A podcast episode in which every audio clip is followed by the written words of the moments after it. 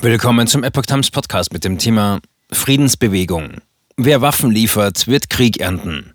Ostermärsche in deutschen Städten. Ein Artikel von Epoch Times vom 16. April 2022.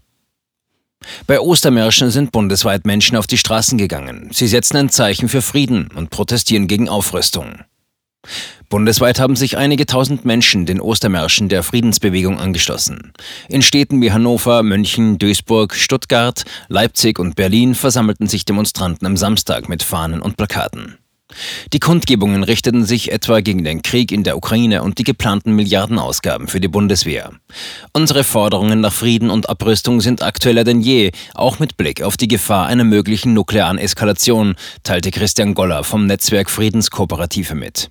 Nach seinen Angaben waren für Samstag rund 80 Proteste angekündigt gewesen, auch in kleineren Städten. Nach Polizeieinschätzungen kamen etwa in Bremen und Berlin jeweils rund 1200 Menschen zusammen und in Hannover mehr als 500 Demonstranten. Auch in Duisburg und Köln nahmen hunderte Demonstranten an Auftaktveranstaltungen zum dreitägigen Ostermarsch Rhein-Ruhr teil. Nein zum Krieg. Auf Plakaten und Bannern stand beispielsweise Nein zum Krieg, Stopp den Rüstungswahn, Verhandeln statt Dritten Weltkrieg riskieren und Wer Waffen liefert, wird Krieg ernten. Auf einem Autodach in Berlin war eine große Friedenstaube montiert. Einige Plakate richteten sich gegen Pläne der Bundesregierung, 100 Milliarden Euro für große Projekte der Verteidigungspolitik bereitstellen zu wollen. Einige Forderungen der Friedensbewegung sorgten diesmal vorab für Diskussionen. Das Motto Frieden schaffen ohne Waffen sei aktuell eine Arroganz gegenüber den Menschen in der Ukraine, sagte der ehemalige Bundestagspräsident Wolfgang Thierse dem Bayerischen Rundfunk. Pazifismus auf Kosten anderer ist zynisch. Vizekanzler Robert Habeck sagte den Zeitungen der Funke Mediengruppe, Pazifismus sei im Moment ein ferner Traum. Russlands Präsident Wladimir Putin habe mit allen Regeln des Völkerrechts gebrochen. Wenn die Idee der Ostermärsche Frieden sei, müsse man sich klar machen, Frieden kann und wird es nur geben, wenn Putin seinen Angriffskrieg stoppt. Er sagte auch, es sei eindeutig, wer in diesem Krieg Angreifer ist und wer sich in schwerer Not verteidigt und wen wir unterstützen müssen, auch mit Waffen. Expertin. Überlegen, mit wem man auf die Straße geht.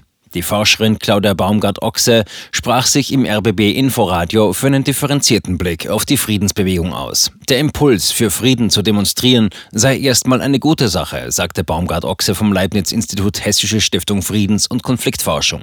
Sie riet aber dazu, sich genau zu überlegen, mit wem man auf die Straße gehe, wer das organisiere und was die Begründungen für den Protest seien. In manchen Aufrufen habe sie den Eindruck, dass russische Propaganda durchscheine. In Berlin fand parallel zum traditionellen Ostermarsch eine zweite Demonstration statt. Am Bebelplatz wurde unter anderem mit ukrainischen Fahnen gegen den Krieg demonstriert. In einem Aufruf wurde die Aktion als alternativer Ostermarsch bezeichnet. Darin wurde kritisiert, der Aufruf der Friedensbewegung zum traditionellen Ostermarsch erwähne mit keinem Wort die russische Aggression und das Recht auf Selbstverteidigung. Auf Plakaten forderten die Demonstranten etwa schwere Waffen jetzt.